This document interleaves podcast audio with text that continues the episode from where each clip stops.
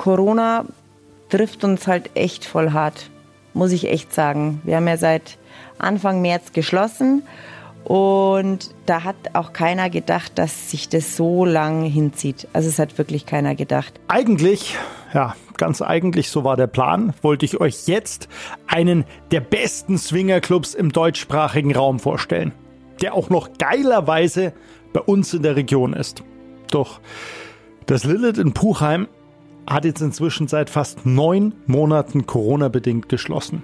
Und ein Ende ist erstmal nicht in Sicht. Klar, dass Besitzerin Sina langsam nicht nur das Wasser, sondern auch die Rechnungen bis zum Hals stehen. Eigentlich sind wir ein sehr gesundes Unternehmen mit guten Rücklagen, aber die sind auch irgendwann mal aufgebraucht, auch mit den Soforthilfen, alles schön und gut. Aber du kannst so ein Unternehmen nicht stemmen, wenn du nicht ähm, irgendwann, irgendwo ganz bald jetzt eine Perspektive bekommst, dass es zumindest in kleinen Teilbereichen wieder weitergeht. Im Spätsommer hatte zumindest der Restaurantbereich des Clubs für wöchentliche frivole Dinner geöffnet, ehe dann wieder alles dicht gemacht worden ist. Wie lange wir das noch stemmen können, das weiß ich nicht. Meine Mama sagt immer, Sina, geh ins Vertrauen. Du musst Vertrauen haben. Das wird schon wieder, das wird schon wieder. Und das ist so nett, weil du sagst, ja, okay, jetzt heute bin ich gut drauf, heute habe ich Vertrauen und am nächsten Tag weiß ich, übermorgen bekomme ich meine Tage und bin total weinerlich. Und er sagt, das, das wird nicht mehr. Es, wie, wie sollst du das stemmen? Wie sollst du, wie soll das weitergehen? Etliche und immer wieder neue Konzepte hat die Chefin beim Landratsamt eingereicht. Leider immer komplett ohne Erfolg. Und das nicht erst jetzt zur zweiten Welle. Mit diesen ganzen Hygienevorschriften, das ist bei uns überhaupt gar kein Problem. Also vom ersten Tag seit Januar 2014 haben wir Kunstledermatten, die sind abwasch, abwisch desinfizierbar. Das heißt, die sind Wasser, Blut und Urin undurchlässig und die werden von uns regelmäßig gereinigt. Jedes Zimmer hat Fenster und oder Klimaanlage. Wir haben überall an den Wänden Desinfektionsspender, aber schon immer vom ersten Tag an. Wir haben in den Toiletten noch extra Desinfektionsmittel, weil es gibt viele Frauen, die sagen, nee, das ist, ich bin da ein bisschen empfindlich, die sprühen einfach mal schnell die Toilette ab und dann machen sie das sauber und dann ist alles gut. Und das hatten wir immer schon. Genauso auch Abstand halten. Hier, das sind 500 Quadratmeter und wenn ich hier 50 Leute reinlasse, dann können die Abstand halten. Es ist überhaupt gar kein Problem. Auch wenn ich sage, ich würde gerne die Zimmer einzeln an Paare vermieten, weil jedes du hast es gesehen, die haben mindestens vier Meter Abstand, bis überhaupt das nächste Zimmer kommt. Ja, und da bin ich halt eben immer wieder das Landratsamt am Nerven und sagen, wie, wie schaut's denn aus? Könnt ihr das bitte nochmal überprüfen? Und hier ist auch gleich das passende Hygienekonzept dazu. Noch kämpft Sina. Und hoffentlich gibt sie nicht auf, denn natürlich wird es eine Zeit nach Corona geben und es wäre echt unfassbar traurig, wenn es diesen Ort, in dem Fantasien Realität werden, an dem keine Wünsche unerfüllt bleiben müssen, einfach auf der Strecke bleiben würde. Denn da, wo jetzt die große Leere ist, ist eigentlich pure Lust. Die Sexualität der Gäste hier, die, die ist so vielseitig und vielschichtig, von ganz klein bis ganz groß, von ganz zart bis ganz wild. Das, das sind Sachen, oder hier passieren Sachen, die, wär, die wären mir in meinen krassesten Fantasien nicht eingefallen, wie die Leute ihre Sexualität ausleben. Und da meine ich jetzt nicht irgendwie, dass es pervers ist oder, oder abartig, sondern es geht halt erstmal los, dass man in kleinen Schritten halt sagt, nee, das interessiert mich wirklich, wie sich das in echt anfühlt. Ist das jetzt besser als in meiner Fantasie? Und ja, und so kommt es halt dann eben, dass die Leute da sehr experimentierfreudig sind und wirklich äh, Dinge erleben und ausprobieren, wo du sagst, hätte ich nie gedacht. Das hätte ich nie gedacht, dass es Leute gibt, die das in echt, in real, wirklich tatsächlich so ausleben. Und äh, besonders ähm, krass für viele Leute ist dieses Cuckolding, wenn der eigene Partner gerne zuschaut, wenn seine Frau von einem oder mehreren Männern verwöhnt wird. Und das ist für die meisten Leute so absurd im Kopf, dass sie sagen, ja, bäh, und das geht gar nicht und wie kann man nur? Und wenn du dann aber mit so einem Pärchen mal sprichst, und das, wir kriegen das hier wirklich sehr, sehr, sehr viel live mit, was die für eine tolle Beziehung dann aber trotzdem haben und wie die Schritte eben auch gegangen sind, dass die überhaupt so weit gekommen sind und wie glücklich die jetzt mit, mittlerweile halt mit ihrer eigenen Sexualität sind, das ist ein Wahnsinn. Viel mehr Wahnsinn. Da wo du denkst, hups, Was ist denn da passiert? Aus der großen, weiten Swingerwelt. Was Neulinge unbedingt wissen sollten. Du musst wirklich flirten, du musst charmant sein. Sämtliche Tipps und Tricks und wie Sina überhaupt dazu gekommen ist, Chefin eines Swingerclubs zu werden. Beste Story ever. Sowie die große Führung. Durch den Lilith Club. Das alles und viel mehr in einer neuen Folge von Gong 96.3. Die andere Seite des Schlüssellochs. Für jeden Gast, egal ob jung oder alt oder in einer Beziehung oder alleine, kann ich wirklich sagen, so ein Swingerclub-Besuch ist wirklich, wirklich was Besonderes, weil du nie nirgendwo anders so viel Essenz von einzelnen dir fremden Menschen bekommst, weil die sich hier nicht verstellen. Jeder ist so echt die sind nicht cooler, als sie eigentlich wirklich sind, sondern sie sind eigentlich eher so ein bisschen äh, respektvoll und auch zurückhaltend, aber auch annehmend. Also du hast da die pure Essenz von den meisten Menschen. Ich habe das nirgendwo anders bis jetzt erlebt. Also, dass sich die Leute hier auch mental so nackt machen wie sonst nirgends. Doch bevor wir über nackte Tatsachen sprechen, erstmal zu Sina und ihrer Geschichte, wie sie die stolze Besitzerin des Lilith Clubs geworden ist. Denn eigentlich kommt Sina aus der Gastro. Und da habe ich schon gemerkt, nee, also Dienstleistung am oder mit dem Gast, das liegt mir, das fällt mir leicht. Und äh, dann bin ich auf die Idee gekommen vor, pff, das ist ja auch schon ewig her, zehn Jahre bestimmt. Ich könnte doch einen Swingerclub aufmachen, war aber noch nie in einem drin und weiß auch überhaupt gar nicht, wo die Idee so hergekommen ist. Und ähm, ein paar Jahre später hat sich das dann tatsächlich so ergeben, dass ich ähm, total frustriert von der Arbeit nach Hause gekommen bin und dann war meine Mama da und dann habe ich gesagt, weißt was? Und das nervt mich jetzt, ich will jetzt dann doch was eigenes machen. Ich mache einen Swingerclub auf.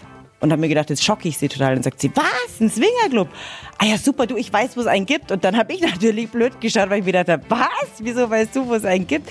Ja, ja, da im Puchheim. Dann sage ich, ja, gibt's den noch? Ist der noch zu haben? Ist der noch zu vermieten? Ja, sie fragt. Am nächsten Tag habe ich mich mit dem Vermieter getroffen, hier in, im Club. Und hat er mir alles gezeigt und es sah, also äh, ich erinnere mich noch, also es sah wirklich fürchterlich aus.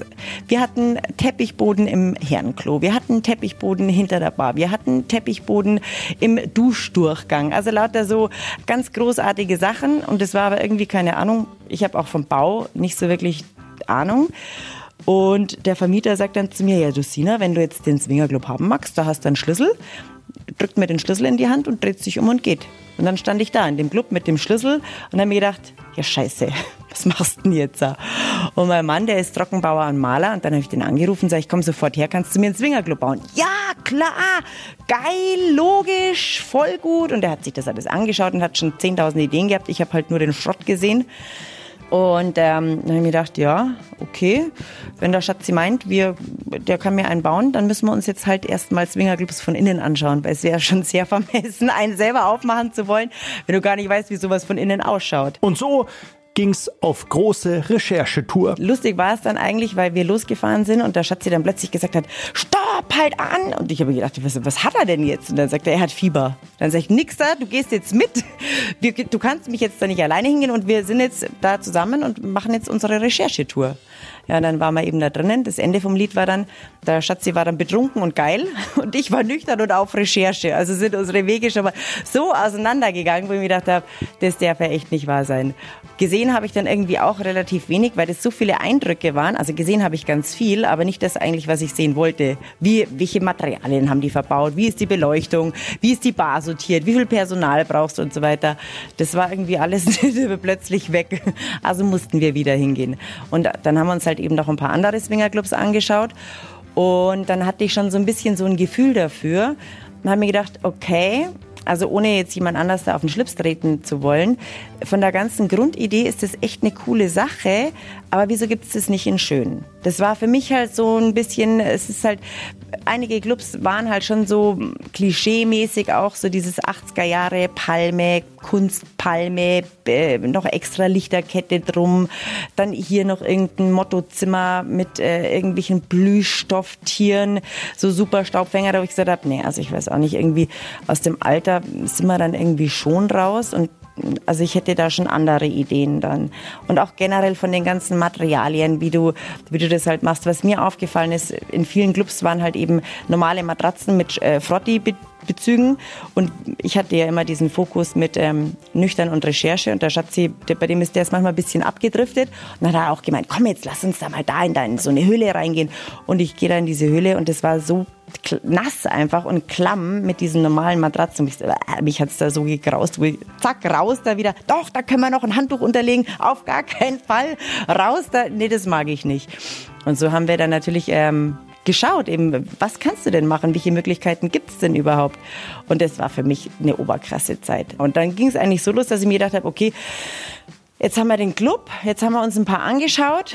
Da muss ich jetzt mich mal erkundigen bei den ganzen Ämtern, wie, wie groß die Steine sein werden, die sie mir da in den Weg legen. Und da hatte ich echt Glück, weil irgendwie äh, alle auf dem Amt, egal ob das hier auf der Gemeinde war oder aufs Landratsamt, die waren irgendwie alle so positiv. Ach echt, der Swingerclub macht wieder auf. Ach, das ist ja nett. Ja, gibt's da das und das und das noch drin? Und ich mir gedacht, ich, ich höre nicht richtig. Also das war wirklich total witzig und nett, wie die ähm, ja irgendwie so positiv auch waren. Und dann habe ich mir gedacht, okay, also wenn die Steine jetzt eigentlich überhaupt nicht groß sind, die mir da in Weg gelegt werden, dann muss ich es eigentlich echt wagen. Also das war wirklich, und ich habe ja wirklich keine Ahnung gehabt von Swingerclub und wie führt man sowas, wie macht man das auf? Klar, gastronomische Geschichte, das ist das eine, aber dann diese ganze Szene und mit, mit den Leuten, ich hatte da ja vorher keine Berührung oder was. Und das war dann schon echt spannend. Doch Sina fuchst sich nicht nur rein, sondern entwirft, werkelt und baut zusammen mit Schatzi den kompletten Club innerhalb von nur drei Monaten um und eröffnet dann im Januar 2014. Nee, wir sind echt super happy und super zufrieden, dass das äh, aus nichts so was Tolles geworden ist und sind auch ständig am Umbauen und Verändern und wieder neu tapezieren und neu streichen und da wieder ein bisschen eine Wand rausreißen und verändern und da wieder ein neuer Boden. Also ja, es ist schon ein Baby von mir, ja. Und deswegen ist Sina im Club auch meist an der Tür zu finden, um zu sehen, wer denn da zu ihr und ihrem Baby kommen möchte. Beim Haupteingang unten ist eine Klingel. Dann mache ich auf, dann kommt, kommt der Gast oder das Pärchen eben rein zu mir rauf an die Kasse. Dann wird erstmal abgefragt, bist du angemeldet über die Homepage oder über ein anderes Portal. Dann hake ich das ab, dann kassiere ich. Kassieren kann ich übrigens super, mache ich auch total gern. Also das mache ich sehr gerne. dann gibt es einen Spinnschlüssel und dann geht es in die Umkleiden. Und wenn das Pärchen oder der Gast eben noch nie da war, dann frage ich ja, oder kriegst du ja gleich raus aus dem Gespräch, ähm, ob sie gerne eine Clubführung hätten. Und die meisten, die noch nie da waren, die sagen ja und äh, möchten das wirklich gerne. Ich finde es auch gut. Also das hilft denen schon weiter. Dann machst du erst die Clubführung und zeigst denen eben alles und dann parkst du sie an der Bar beim Personal und dann trinken sie was. Und unabhängig davon auch, ob sie schon da waren oder nicht, in der Regel die Gäste kommen, ziehen sich um, manche duschen noch vorher, ziehen sich um und gehen dann an die Bar. Und dann spielt sich eigentlich so, ja, ein Getränk erstmal an der Bar und dann wird runtergegangen ins Restaurant, dann wird was gegessen und dann geht man wieder rauf an die Bar und dann wird erstmal so ein bisschen abgecheckt, ja, wer, wer kommt denn alles, wer ist denn da, wen kenne ich denn, wo kann man, kann man sich dazustellen, mit wem kann man sich unterhalten. Und in der Regel ist es so, um 20 Uhr öffnen wir, zwischen 21.30 Uhr und 22 Uhr geht es dann los auf den Zimmern. Manchmal hast du ganz verrückte Abende, da, die Leute sind noch gar nicht schon bei der Tür drin, dann hörst du schon irgendwo stöhnen, wo du denkst, hä? Was ist denn jetzt passiert? Und dann hast du Abende, da ist um halb elf immer noch nichts los auf den Zimmern, aber dafür die Bar halt gut gefüllt. Das sind aber diese Dynamiken, die kannst du auch nicht steuern. Das liegt irgendwie am Gast. Und äh, was, was ich immer total ja, mühselig finde, ist, wenn sie sich ewig an der Bar festhalten und du siehst schon, mein Gott, es funkt doch zwischen euch vier, fünf, jetzt geht's halt endlich mal auf die Matte und dann so 20 Minuten bevor wir zusperren, so, oh, jetzt können wir noch, können wir, könnt ihr ein bisschen länger auflassen? Ja, auf gar keinen Fall. jetzt müsst ihr euch halt schicken. Jetzt habt ihr drei Stunden Zeit, habt ihr hier schon geratscht und geflirtet und euch abgeschnuppert und abgetastet. Jetzt Pech, müsst ihr morgen wieder kommen. Aber normal, also das ist wie gesagt ganz unterschiedlich. Aber sobald die, das erste Pärchen oder die erste Action startet, geht's ab. Dann plötzlich ist die Bar leer und die Zimmer sind voll. Und das dauert dann so eine ja, halbe Stunde bis Stunde und dann füllt sich die Bar nach und nach wieder. Und dann gehen sie erst duschen, dann kommen sie wieder an die Bar, dann gehen sie nochmal drunter was essen und dann hast du nochmal eine zweite und manchmal auch eine dritte Runde. Doch vor der allerersten Runde, also sozusagen der Swingerclub technischen Entjungferung, hilft Sina erstmal allen Neulingen. Weil keiner weiß, wie es geht und was erwartet mich da. Und wir hatten oft genug schon Gäste, die standen schon dreimal unten vor der Tür und sind wieder gegangen, weil sie gedacht haben, nee, nee, das können wir nicht, wir machen das nicht. Und, dann, und das waren meistens diejenigen, die dann beim vierten Mal gekommen sind und die musste es dann rauskehren, weil die fanden es dann so gut. So, also was, was sagst du jemandem, der zum ersten Mal ins Swingerclub geht? Wichtig ist immer der Dresscode. Jeder Swingerclub hat seinen eigenen Dresscode oder seine eigenen Dresscode-Vorgaben. Die sind bei uns eigentlich einfach und stilvoll, stil- und niveauvoll. Der Mann kommt immer gentleman-like, Anzug, Hose, Hemd, nicht das Hawaii-Hemd und nicht das Holzfäller, sondern wirklich Stoffhose, und passende Schuhe. Weil dann sind die Männer immer adrett und schick angezogen und für die Frau ist es eigentlich so fürs Bett zu viel und für die Straße zu wenig. Hier ist es genau so, dass die Frau wirklich alles das anziehen kann, was sie im Schrank hat, wo der Mann zu Hause meistens sagt, äh, du kannst eigentlich gleich wieder ausziehen, weil nackert gefällst mir eh am besten. Also wann ziehe ich endlich mal meinen ganzen erotischen Fummel an? Und den kann ich als Frau hier eben wunderbar tragen. Also das ist schon mal die Frage mit dem Dresscode. Muss ich was mitbringen? Nur gute Laune. Nur gute Laune und eine Portion Mut fürs erste Mal. Handtücher, Duschgel, Kondome, Hygieneartikel, das wird alles, gibt's alles bei uns im Club. Das kostet nichts extra.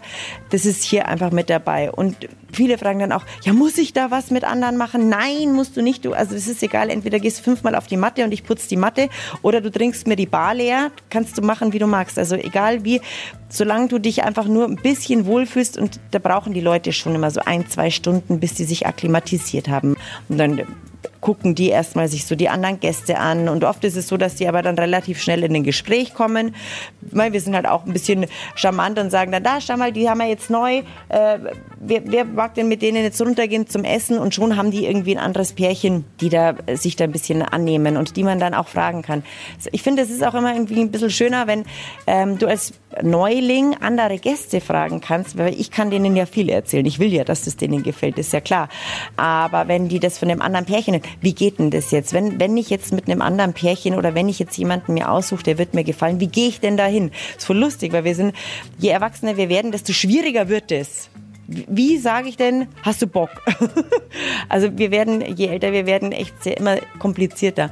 Wenn ich da meine Clubführungen mache, dann sage ich dann auch ganz oft zu den Erstbesuchern, das muss man eigentlich so machen wie im Sandkasten. Darf ich mit deiner Schaufel spielen? Nein? Okay, dann braucht man auch nicht beleidigt sein, weil als kleines Kind ist man das auch nicht, dann fragt man halt den Nächsten. So. Oder man spielt halt dann was anderes, spielt man halt dann mit dem Eimer, ist ja wurscht. Aber das ist die größte Schwierigkeit im Swingerclub als Neuling auch, die Angst vor einem Korb oder die Angst vor einer Ablehnung. Und das muss man aber üben, weil das kann ich hundertmal sagen, das darfst du nicht zu Herzen nehmen. Und das Beste ist ja sowieso, die Männer sind da ja viel öfter betroffen, dass die halt irgendwie anbandeln und so und dann sagt die Frau, nee, heute nicht und mh, bist nicht mein Typ oder ich wollte heute eh nur was trinken. So, also man muss einen Korb viel öfter einstecken oder auch viel derber, weil die Frauen, die können ja schon, also, ja, wie kommst denn du dazu, dass ich mit dir da mitgehen würde? Also wirklich, kann schon richtig patzig auch sein. Umgekehrt, ist es ein Riesendrama, wenn eine Frau einen Korb bekommt. Da willst du nicht in der Nähe sein, weil das wird echt ätzend. weil keine Frau im Swingerclub geht davon aus, dass mal ein Typ sagt, hm, nee. Aber Männer dürfen das natürlich trotzdem genauso sagen. Die Männer müssen nicht mit jeder mitgehen. Auch wenn es manchmal ein bisschen einfacher wäre, wenn du sagst, ja, nee, aber klar, jeder darf halt eben Nein sagen. Und das ist halt für Erstbesucher auch so ein ganz ein wichtiges Thema wenn jetzt da einer kommt, was, was sage ich dann? Ja, bitte hau ihm nicht gleich eine rein, sondern sag einfach freundlich, nee, du, wir möchten heute unter uns bleiben. Und wenn er das nicht kapiert, dann kannst du auch ganz freundlich zu mir kommen, sag ich, weil dann sage ich es ihm einfach ein bisschen deutlicher. Das ist auch kein Problem. Kommt ab und zu auch vor, aber relativ selten. Denn eigentlich gibt's im Swingerclub ein unfassbar respektvolles Miteinander. Es ist immer ganz witzig, weil viele sagen ja, ob ich auch, ob ich, ob ich schon oft Gäste rausschmeißen musste. Zum Beispiel sage ich nee, weil die Gäste kommen hier in der Regel nur her, wenn sie wirklich hundertprozentig gut drauf sind. Die kommen nicht hierher für ein Bier, weil es ist ja ein alles inklusive Preis. Das heißt, das eine Bier wäre für einen Mann sehr teuer. Da geht er dann lieber zum Wirt um die Ecke und sucht daran das Haar in der Suppe und grantelt darum. Also die Leute kommen nicht, wenn sie einen Scheißtag im Büro hatten. Sie kommen auch nicht, wenn sie äh, ihre Tage Tage haben oder wenn sie sich gerade mit der Mutter oder mit dem Freund gestritten haben, dann kommen die nicht. Das heißt, die Grundstimmung hier ist sowieso immer sehr, sehr gut, sehr positiv. Ähm, einige wenige Ausnahmen gibt's immer, aber das hast du halt vielleicht in zwei Monaten mal ein so einen Fall. Also wirklich auch sehr, sehr wenig. Und dieser Klassiker ist natürlich, welche Leute sollten nicht hier reinkommen? Das sind die Gäste, die hier hochkommen zu mir, die klingeln, ich mache auf, die kommen rauf und ähm, ich übertreibe es jetzt mal ein bisschen, aber meistens geht schon in diese Richtung. Ich sag Hallo und der sagt, habt ihr Frauen? nee, mein Freund, du gehst am besten lieber in Puff, weil das ist hier nicht das Richtige für dich. Ja, dann geht die Diskussion los, da wo du sagst, musst du gar nicht diskutieren. Mit so einer Aussage bist du hier einfach falsch. Wir haben keine Frauen. Und viele Leute denken ja auch, wenn du dich so auf der Straße unterhältst, auch so aus dem Bekanntenkreis, die immer wieder sagen, ah ja, Sina, du, und dann komm mal dich mal besuchen und so, dann geht schon los. Ja, aber ihr habt schon Anzughose und Hemd. Ja, wie? Nee, ich komme dann in der Lederhosen. Nee, ganz bestimmt nicht. Also, ja, wir sind doch Freund. Ja, freilich, glaubst du, ich habe den Club für meine Freunde aufgemacht? Mit Sicherheit nicht. Also hältst du dich an die Regeln. Ja, okay. Und dann muss ich aber, dann geht's auch weiter. Ja, und wie ist es dann so? Ja, viele Männer meinen, ich habe da zehn geile Tussis da, geile Weiber und die warten dann nur auf den. Aber genau so ist es eben nicht. Also es ist nicht so, dass es hier, du kommst als Solomann hier rein und hast dann den Katalog mit den wahnsinns verschärften Obergranaten, die jetzt sich genau freuen, dass du daher kommst. Nee. Du musst wirklich äh, flirten, du musst charmant sein und das merkst du tatsächlich an der Tür schon, ob der jetzt auch zu den Gästen, die bereits schon da sind, passt oder nicht. Und wir weisen lieber fünf, fünf sechs Solomänner ab als dass wir dann uns da die Stimmung im Club verhauen lassen. Also das geht nicht. Und das wissen die Gäste aber auch hier, dass wir da wirklich sehr, die Doorbitch ist sehr streng und oft hapert es halt ja, also du kannst ja vielen Gästen auch oder vielen Männern auch schon sagen, falscher Dresscode, kommst eh nicht rein. So, und wenn es halt dann auch noch losgeht mit der Diskussion, ja, äh, aber und habt ihr nicht Frauen und wie viele Frauen sind denn da? Ja, das funktioniert halt nicht bei uns. Weil wir haben keine Prostituierten oder Bezahlfrauen, die sich dann explizit um den kümmern. Da muss man schon so ein bisschen differenzieren, aber funktioniert eigentlich sehr gut. Aber ist natürlich ein extremer Unterschied zum Bordell zum Beispiel. Denn Puff und Swingerclub kann man definitiv nicht über einen Kamm scheren. Ins Puff gehst du halt, wenn du wirklich ähm, Lust auf Bezahlsex hast. Die Männer gehen da rein, weil sie halt eben Lust haben auf ein sexuelles Vergnügen und vielleicht auch ein bisschen fernab von den Gepflogenheiten, die man zu Hause im eigenen Schlafzimmer macht. Und das geht bei ganz kleinen Kleinigkeiten an wie mal von hinten. Gibt ja viele Frauen, die sagen, das kommt für mich überhaupt gar nicht in Frage. Ich bin doch kein Tier. So. Und jetzt hat der einfach diese einfache Fantasie und ja, wo soll er das denn ausleben? Und dann geht er halt eben ins Puff. Und da bezahlt er dafür, dass die ihre Dienstleistung mit ihm, an ihm eben ausübt. Und der Unterschied zum Swingerclub ist, wir haben hier keine Prostituierten, keine Bezahlten. Jeder Gast, der hier reinkommt, geht hier rein mit, äh, oder sagen wir es mal so, wir sind ein Erlebnisclub für Erwachsene mit der Option auf mehr. Die hast du in der Disco auch. Aber das in der Disco hast du natürlich, wenn du eine abschleppst oder einen abschleppst, dann musst du erstmal, dann ist die Frage, zu mir oder zu dir oder auf die Toilette oder in den Park oder ins Auto. Und das hast du hier nicht. Du hast hier halt wirklich äh, die Möglichkeit, äh, Leute kennenzulernen, auch zu tanzen, zuzugucken, äh, dich zu informieren, vor allem für die Frauen sexy anziehen. Und es muss hier gar nichts passieren. Und wenn ich nicht will, dass ich, dass mir jemand beim Sex zuschaut, dann hole ich mir hier Appetit und dann mache ich das halt zu Hause. Doch völlig wurscht, was wie passiert oder auch nicht. So ein Abend im Swingerclub ist deutlich mehr als alles kann, nix muss. Es ist nämlich ein Abend voller Eindrücke und Erlebnisse und vor allen Dingen verdammt viel Nervenkitzel. Da muss ich auch dazu sagen, das kannst du auch nicht äh, wissen, wie, wie fängt der Abend an und vor allem, wie hört der Abend auf. Manchmal denkst du, kommst rein und denkst, boah, lauter geile Leute und aber irgendwie du kommst mit keinem ins Gespräch. Und dann denkst du, naja, keine Ahnung, irgendwie, ich weiß jetzt auch nicht, ob da was dabei ist oder nicht. Und dann tippt dich eine von hinten an der Schulter an und sagt, hi.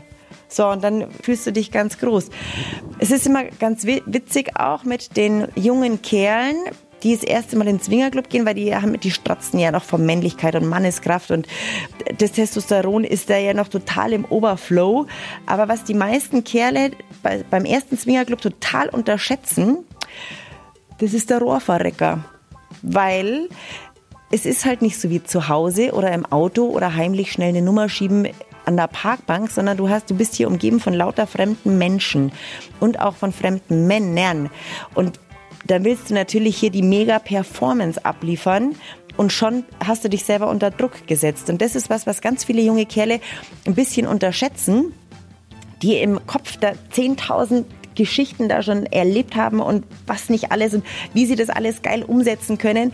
Ja, und dann funktioniert da nicht da unten der Sack. Ja, was ist denn da los? Das passiert aber halt einfach. Und das ist aber auch normal. Da haben es die Frauen wieder ein bisschen leichter. Ein Loch kann nicht umfallen. So. Das kann halt eben schon passieren. Und da, wenn du das aber auch mit den Erstbesuchern, mit den Jungs halt eben, wenn du das denen halt ganz normal erklärst, dann haben die das im Kopf und dann sind die auch selber auf so eine Situation vorbereitet. Aber ein Mann denkt ja nie über, also Männer denken nicht über Versagen nach. Auf gar keinen Fall. Das gibt es bei den wenigsten Männern, kommt es irgendwie überhaupt in den, im Genkodex vor. Gibt es nicht. Nee, weil ich funktioniere immer und ich bin eh der Geilste und der Tollste. Und da, wenn du halt eben vorher so ein bisschen äh, das schon mal ansprichst, vorsichtig oder das ihnen einfach mitteilst, dann ist es für die viel, viel leichter. Und das habe ich auch schon die Erfahrung gemacht, dass die plötzlich dann mir gegenüber total offen geworden sind und gesagt, ja, Sina, das war jetzt genauso, wie du gesagt hast. Ich hatte jetzt echt die Möglichkeit und konnte, hätte dann Dreier mit zwei Frauen machen können und hat nicht funktioniert. So eine Scheiße. Aber du hast, wir haben ja drüber gesprochen, sag ich, aber das macht nichts. Das ist überhaupt kein Problem.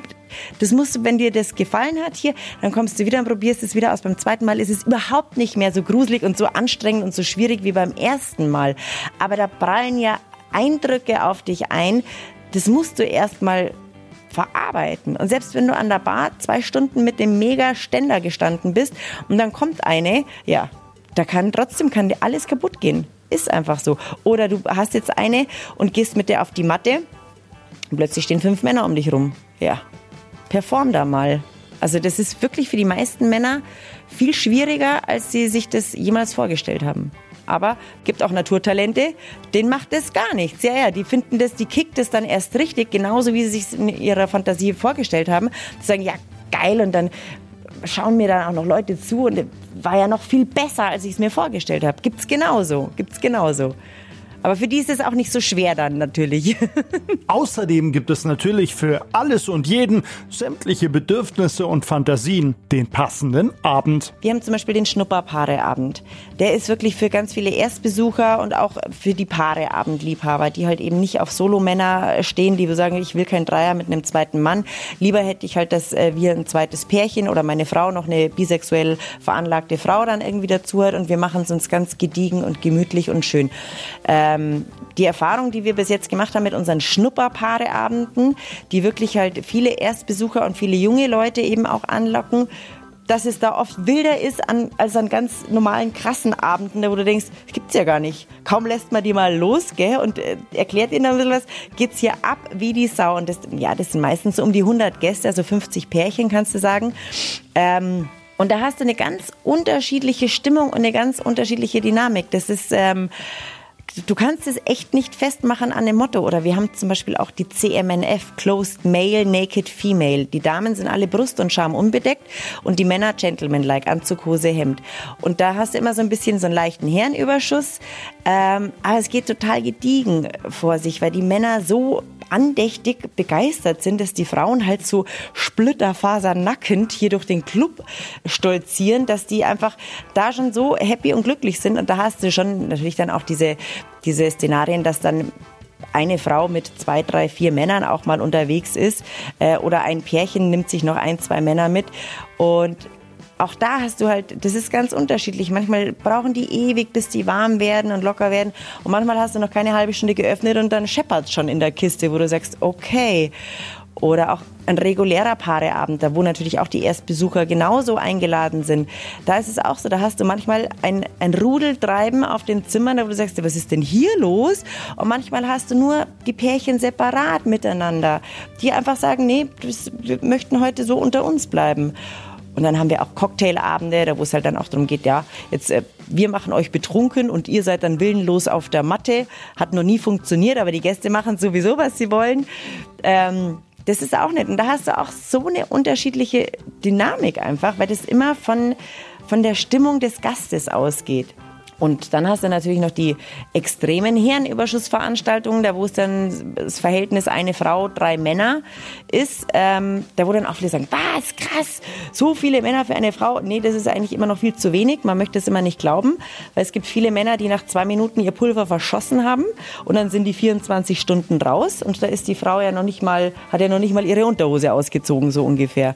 Und da hast du dann natürlich schon auch diese, diese Geschichten, da wo du sagst, da geht dann schon der Punk ab und das ist jetzt, würde ich sagen, nicht unbedingt was für Anfänger, außer du hast halt schon immer diese Fantasien auch gehabt, eine Frau und mehrere Männer und dann denken viele jetzt, das ist ja dann alles gleich Gangbang. Nee, das hat nicht unbedingt was mit Gangbang zu tun. Diese Szenarien kannst du hier genauso haben, aber da geht es oft eigentlich bloß um, dass die Lust der Frau maximal bedient und befriedigt wird. Und das schafft halt nicht bei jeder Frau nur ein Mann. Und da sind halt dann auch oft die Paare Männer ganz froh, wenn sie dann dabei Unterstützung bekommen. Kann man tatsächlich so sagen. Ja, und wie gesagt, die Stimmung im Club ist hier immer schon sexuell aufgeladen. Und ich bin immer froh, wenn sich die Gäste halt auch unterhalten miteinander und wenn die so ein bisschen sich annähern. Und dann bei den einigen geht's total schnell, die machen hier nur mit Blickkontakt und dann so zack, zack und schon geht's da ab. Und dann sind die schon unterwegs und andere, die brauchen da zwei, drei Stunden und müssen sich unterhalten und dies und das und jenes. Und das, das Lustigste für mich ist immer, da sind die zusammen unten beim Essen gewesen. Dann waren sie an der Bahn, haben da nochmal geratscht. Dann waren die zweimal zusammen auf der Matte, zwei Paare zum Beispiel. Und dann ist es, geht's zum Ende zu und dann gehen sie in die Umkleide und dann ziehen sie sich gemeinsam an und dann heißt wie heißt denn ihr überhaupt? und dann muss ich immer wieder lachen, weil ich mir denke, ja stimmt, das ist eigentlich total wurscht, gell, wie er heißt. Aber das ist so, oh Kacke, ich habe noch gar nicht gefragt, wie er heißt. Aber total witzig halt. Gefällt mir immer wieder gut. Und demnach sagt Sina auch klar. Ich kann das wirklich eigentlich jedem Menschen empfehlen, sich sowas mal anzuschauen, allein wenn man ein Vorurteil hatte und trotzdem aber ein bisschen neugierig ist, einfach um für sich selber zu sagen, okay, To-Do-Liste abgehakt, habe ich erledigt und boah krass, das war ja viel besser, als ich es mir gedacht habe oder ja, das war genauso, wie ich es mir vorgestellt habe, das ist einfach nichts für mich. Gibt's auch, gibt's alles. Aber du hast hier einfach, jeder Mensch hat hier die Möglichkeit, so viel auch über sich selber rauszufinden. Es gibt so viele, die wachsen über sich hinaus oder denken, äh, ja, das ist alles nichts und ich mag nur Missionar eigentlich und vielleicht noch von hinten und naja, Reiterstellung. Und plötzlich äh, siehst du hier halt eben auch Techniken und Praktiken, ähm, wenn du über den normalen Sex zum Beispiel zum Bondage kommst mit dieser ganzen Seil- und Fesselkunst. Da haben wir so viele Erstbesucher, die ins Swingerclub gehen, weil sie jetzt sagen, ja, mal mit, mit meinem Partner außerhalb der eigenen vier Wände, hu, hu, schon voll spannend. Und dann haben wir hier auch immer viele Leute, die eben Bondage machen oder auch in der SM-Szene unterwegs sind. Und plötzlich sind die interessiert, die ganz neuen, da wo du denkst, hups, was ist denn da passiert? Da geht's dann plötzlich eben von der regulären, klassischen Sexualität dann wieder in andere Richtungen, da wo die auch nie damit gerechnet hätten, dass sie damit jemals in Berührung kommen. Oder dass sie das vielleicht auch kickt oder dass sie das geil finden oder ja, dass sie das überhaupt mal live erleben dürfen. Und das ist Wahnsinn freue ich mich jedes Mal wieder. Wer jetzt noch nicht überzeugt ist, der darf gleich mit auf Sinas exklusive Führung durchs Lilith. Davor klären wir aber noch, was so ein Abend bei Sina kostet. Also ein Pärchen zahlt so zwischen 80 und 100 Euro, aber nicht pro Person, sondern fürs Paar. Und da ist dann wirklich alles inklusive. Essen, Getränke und also egal, ob es der Aperol Spritz ist oder der Wodka Bull oder der Schnaps oder der Kaffee oder fünf Weißbier, das ist einfach alles mit drinnen. Ähm, eben Essen, Getränke und Hygieneartikel. Beim Mann, beim Solomann, der ist ein bisschen teurer, lustigerweise. Das ist immer so zwischen 110 und 120 Euro. Wir sind ein sehr paarelastiger Club. Das heißt, wir haben sowieso hauptsächlich Paare und die Männer, die sind nice to have und ich liebe meine Männer, also da will ich überhaupt gar nicht irgendwie was sagen, aber für die Paare ist es schon oft angenehm, wenn halt eben kein krasser Herrenüberschuss herrscht an dem regulären Abend. Außer du hast halt eben so eine Herrenüberschussveranstaltung, da wo es dann wirklich um Manneskraft auch geht und da ist es aber dann auch wieder von, vom Preisgefüge her äh, ist es wieder ein bisschen anders. Und eine Solofrau zahlt zwischen 20 und 40 Euro. Das kommt auch auf die Veranstaltung an. Ja, so haben wir eben unsere Preise kalkuliert. Und wenn du ganz normal jetzt mit deinem Partner zum Essen gehst, zum Italiener und hast eine Flasche Wasser, hast eine Flasche Wein, eine Vorspeise, eine Hauptspeise und eine Nachspeise, da kommst du mit 100 Euro meistens nicht so weit. Und hier hast du halt wirklich alles, weil du hast halt dann einfach noch die ganze Zimmernutzung mit dabei, da wo du, äh, du kannst dich austauschen mit anderen Leuten, du kannst gucken, du kannst dein Kopfkino anregen.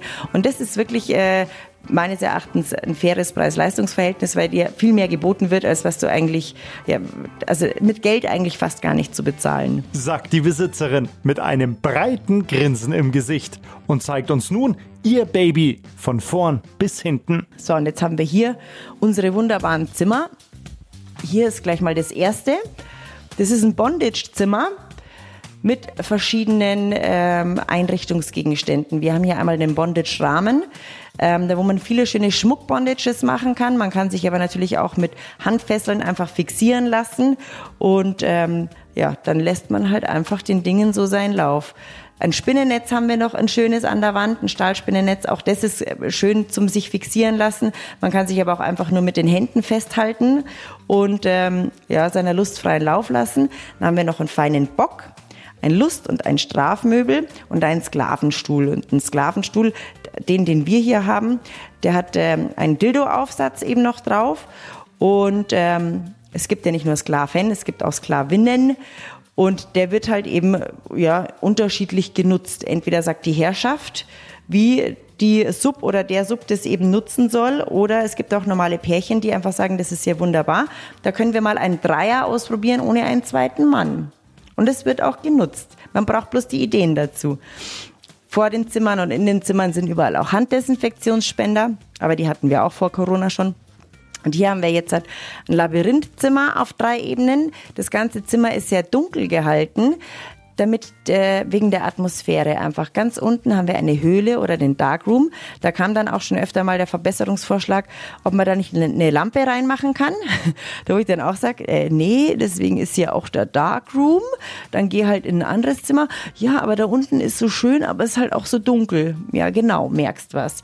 Und dann haben wir diese mittlere Ebene und ganz oben eben noch äh, eine große Liegefläche mit Sternenhimmel und ja, eigentlich viel Platz. Da haben auch viele Pärchen oder viele Personen Platz. Und ähm, was halt für die Aktiven äh, interessant ist zu wissen, dass die da oben fast nicht erkannt werden. Also das sind wirklich dann nur Schemen, die du siehst als Zuschauer. Und auch für den Zuschauer ist es einfach so, du siehst nicht viel und dein Kopfkino muss halt viel, viel mehr mitarbeiten. Und das sind, ja, ist ein Zimmer, das wirklich sehr, sehr beliebt ist. Das ist aber halt einfach auch Geschmackssache. Und von dem Labyrinthzimmer geht's gleich direkt weiter in die große Spielwiese. Das sind ungefähr 14 Quadratmeter Liegefläche, die, ähm, ja, wir sagen unser Orgienzimmer oder die große Spielwiese.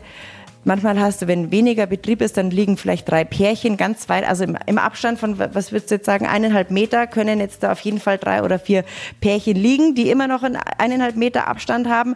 Oder du hast halt 40, 50 Leute herinnen und dann gibt's halt einfach keinen freien Platz mehr. Und hier bei der großen Spielwiese ist es so, dass man einmal komplett ringsum gehen kann und die ist ungefähr auf Höhe von, was wird denn das sein, 70 Zentimeter dass wir natürlich auch, wir werden ja alle nicht jünger, damit man da schön bequem sich draufsitzen kann und auch wunderbar wieder runterkommt, ohne dass man jetzt da vom Boden da aufstehen muss. Haben wir schon an unsere Gäste gedacht. Weil wir werden ja, wie gesagt, nicht jünger. Ja, und auch die Flure sind breit genug gehalten, dass halt wirklich äh, die Menschen locker aneinander vorbeigehen können, ohne dass man sich jetzt aneinander vorbeiquetscht, weil das mag keiner. Aber unabhängig jetzt von Pandemie oder nicht Pandemie, das ist einfach viel angenehmer, wenn du ein bisschen Luft und Platz hast. Und das ist uns auch mm, ja, ein SM-lastiges Zimmer. Wir haben hier ein Stahlrahmenbett mit zig Ösen zum Fixieren, zum Fesseln. Da sind auch Handschellen dran mit Ketten. Das kann man mal jetzt mal ganz ordinär, kann man sagen, okay, äh, da kann man sich mal fickfertig fixieren lassen und dann schaut man mal, was passiert. Und äh, das ist auch immer ganz witzig. Ich habe das selber natürlich auch schon ausprobiert. Das ist mein Lieblingsbett hier. Das einzigste Bett, was wir haben. auch noch mein Lieblingsbett. Und zwar diese, diese ganzen äh, Fixiermöglichkeiten. Da muss man natürlich, das ist schon ein bisschen tricky, weil man muss die Beinfesseln schon höher binden. Weil wenn man sich die Beine press an den, an den Bettboden fesselt, dann kann nichts mehr passieren, weil dann bist du eigentlich unvögelbar als Frau. Das ist natürlich blöd. Also man muss immer gucken, dass die Füße höher sind. das ist wichtig zu wissen. Und dann haben wir noch einen wunderbaren Günststuhl von einer Bockvariante eben. Und das ist auch so ein SM oder halt eben ein Lustmöbel. Und ich sag immer, es gibt Leute, die haben halt einfach diese Fantasie, die gerne mal auf einem Günststuhl äh, aktiv werden wollen für, ich denke immer, das ist so eine schnelle Nummergeschichte, weil so eine gemütliche Schmusenummer, also mir wäre das zu unbequem, aber ich bin da auch nicht so drin, wie lange die Gäste jetzt halt diesen Günststuhl nutzen. Aber er wird auf jeden Fall sehr, sehr gut genutzt, was natürlich auch der Sinn und der Zweck der ganzen Geschichte ist. Hier haben wir jetzt unsere zwei absperrbaren Bereiche. Das ist vor allem eigentlich für die Erstbesucher ist es immer ein interessantes Thema, weil nicht jeder möchte sich, wenn er das erste Mal in so einen Swingerclub geht, auf eine ganz große Spielwiese legen und äh, ja und im schlimmsten Fall kommen noch andere dazu und die berühren mich vielleicht auch noch. Was mache ich denn da? Scheiße. Und deswegen haben wir hier zwei absperrbare Zimmer. Die kann man von innen die Tür abschließen und von außen kann man aber reinschauen. Aber so umgeht man halt natürlich, dass plötzlich fremde Hände und fremde Haut an mir dran sind und ich weiß nicht, wie ich darauf reagiere. Ich weiß nicht, wie ich da, damit umgehen soll. Und wichtig ist es natürlich auch zu wissen, ich habe das vorher schon mal angesprochen, für Frauen ist es ein bisschen einfacher, weil ein Loch kann nicht umfallen. Aber für Männer heißt es nicht, dass die eine super Performance abliefern können, wenn plötzlich zehn Leute rumstehen. Und da hast du natürlich auch die, Möglichkeit, in so einem absperrbaren Bereich das alles so ein bisschen auszublenden. Heißt nicht, dass es da besser funktioniert, aber die Wahrscheinlichkeit ist dennoch schon höher. Also gerade für die Jungs eben auch. Oder auch wenn man mal was ausprobieren will, wenn man mal ähm, mit einem zweiten Pärchen was machen will oder auch mal einen Dreier mit einer anderen Frau oder einen Dreier mit einem anderen Mann, dann sind diese kleinen Zimmer natürlich auch super, weil du dann sagen kannst, nee, das, äh, ich möchte jetzt auch nicht, dass uns da jemand stört. Und da werden die genauso genutzt dafür. Und hier haben wir die Eisgrotte. Die Eisgrotte ist ein, ein, schönes Kulissenzimmer, auch mit einer riesengroßen Liegefläche und nochmal Tropenregendusche und normale Dusche und alles schön gefliest. Schaut so ein bisschen aus wie so ein Klinikzimmer, wenn man in die Richtung von dem Oldschool-Günststuhl schaut. Und auf der anderen Seite schaut es aus wie so eine Gletscherspalte. Also wirklich sehr schön. Ich liebe die Eisgrotte. Ein schönes Zimmer. Und jetzt haben wir noch Ach so, nee, kommt ja noch ein bisschen was. Jetzt haben wir hier unser ganz klassisches SM-Zimmer. Das war das erste SM-Zimmer, ähm, was wir hier hatten im Club. Die anderen sind nachträglich dazugekommen. Mit einer wunderbaren Spritzputztechnik an der Wand. Der schaut jetzt hier aus wie ein Kellergewölbe im ersten Stock mit ganz äh, verschiedenen Einrichtungsgegenständen. Natürlich das Andreaskreuz mit Handfesseln und Fußfesseln und Halsfessel. Dann haben wir hier nochmal einen wunderbaren Straf- und Lustbock ähm, auch da muss ich sagen, der wird, das ist eigentlich nach den Barhockern das meistgenutzteste Möbelstück weil ähm, jede Frau kennt es, also ich muss jetzt da nicht nur SM-Praktiken drauf machen, aber jede Frau kennt es im Waschbecken, ähm, im Bad am Waschbecken oder der Küchentisch oder die Küchenanrichte. Ich sag eine schnelle Nummer mit meinem Partner. Das ist immer unbequem, aber dieser Bock, der ist sensationell bequem, weil der ist nämlich abgepolstert mit Leder, hat Kniestützen. Das heißt, ich kann mich bäuchlings oder rücklings drauflegen und habe es immer fein und kann mein Becken in die perfekte Position bringen und alles ist schick. Dann haben wir hier noch eine Spreizstange mit Seilzug. Das heißt, äh, man kann sie oder ihn mit den Händen fixieren an dieser Spreizstange. Und dann ähm, geht man mit dem Seilzug einfach hoch, bis er knapp so noch auf den Zehenspitzen stehen kann zum Beispiel. Hat eine Zuglast, glaube ich, von 350 Kilo. Also da geht schon was. Und ähm, genau, dann kannst du halt eben auch spielen, streicheln mit dem Flocker, mit der Peitsche, mit der Gerte, mit dem Rohrstock oder was euch halt sonst noch so einfällt. Und eine Liebesschaukel haben wir hier auch. Das ist auch immer sehr witzig, wenn man, ähm, wenn man das noch nie gemacht hat und nicht genau weiß, wie diese Liebesschaukel funktioniert, siehst du dann tatsächlich öfter mal die lustigsten Verrenkungen und dann, wenn du sagst, und wie war's auf der Schaukel? Ja, nee, nicht so gut. Ja, ich zeig dir mal, wie es geht. Ach so, aha, da gibt's einen Trick oder eine Technik. Ja, genau. Und wenn man die halt eben weiß, dann ist es tatsächlich auch bequem. Und hier haben wir auch noch einen schönen stehenden Käfig. So, und gegenüber von der Bar haben wir noch ein kleines Wohnzimmer. Da ist auch nochmal ein Luststrafbock drin und eine schöne rote Couch, ein großer Spiegel und ja, schaut eigentlich aus wie so ein altes englisches Wohnzimmer und ist maximal variabel für uns. Also wir können das Zimmer immer wieder neu gestalten und ja, kommt aber echt ganz gut an, auch mit Sitzmöglichkeiten. Genauso wie, wie in der Lounge mit DJ-Pult und ja, Tanzfläche, offener Kamin, Riesenlounge mit ganz viel Sitzmöglichkeiten, kleine Tischchen, Stehtischchen. Es ist alles da. Hier auch noch der Raucherbalkon, dass die Gäste hier natürlich auch ihrer Sucht frönen können. Genau. Und im Erdgeschoss haben wir dann unser schönes Restaurant mit vielen Sitzplätzen und Buffet. Nach Corona wieder mit Buffet. Das war eigentlich ein kleiner Rundgang jetzt durch den Lilith Club. Zu finden im Gewerbegebiet in Puchheim und im Netz unter lilith-club.de.